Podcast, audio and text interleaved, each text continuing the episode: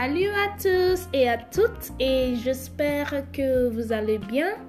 Comme je t'ai déjà dit sur la plateforme WhatsApp, nous allons apprendre le numéro français, c'est-à-dire euh, numéro 1 jusqu'à numéro 10. Don't be worried.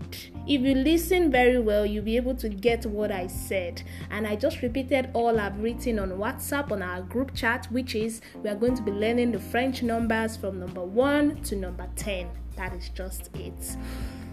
So,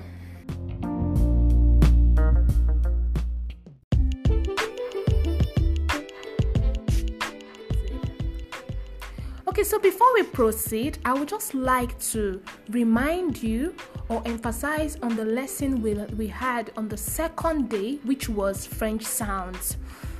This French sound is very important because without it, you will not be able to get today's topic. But with it, you'll be able to get today's topic perfectly. So, what did we learn that day? We learned the French sounds, and I emphasized that the French man values sounds. We learned several sounds like un, ou, wa, oui, and the rest that we learned that day. So I would just like you to go back to the day two lesson, revise it very well before you can now attempt today's lesson. Now, moving on to today's lesson.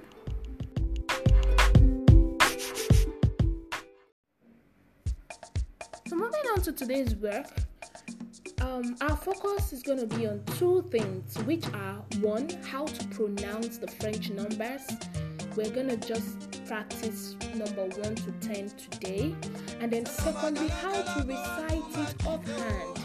Remember when we learned the French alphabet? Many of you were, were, are now able to recite the French alphabet offhand even without looking at your notebook or looking at the idea I gave to you and pronouncing it. So today you'll be able to boldly recite the French number without fears, without worries. Worries in the sense that you pronounce it correctly. So like we normally do, I will take it all through by myself and then the second time I'll take it slowly so that you can repeat after me. Ready? Okay.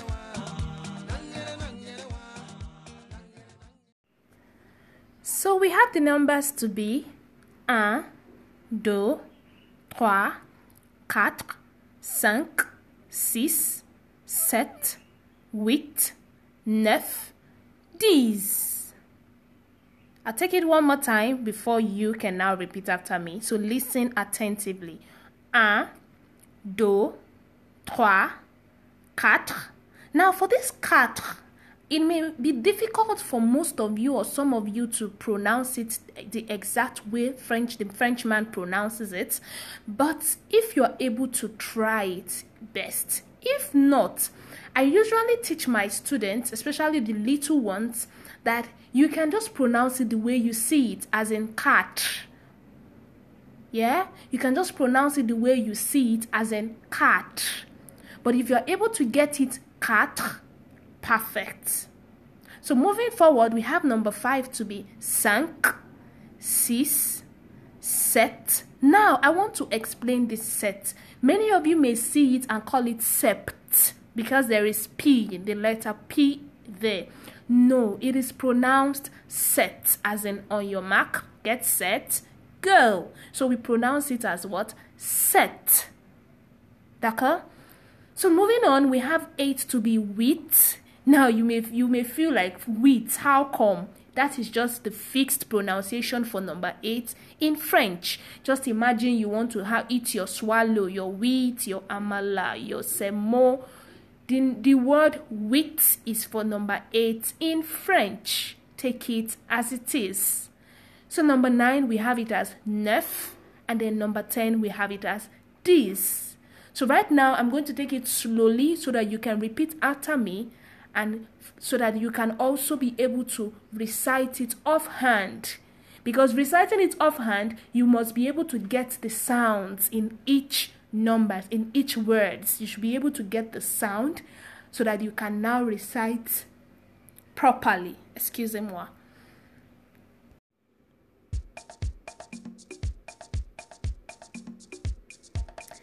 okay So now I'm taking it slowly so that you can repeat after me. Yeah, and then you now you will now do the assignment of what reciting yours offhand like we did for the french alphabet each of you should be able to recite number 1 to 10 without mistake and without mispronouncing each number.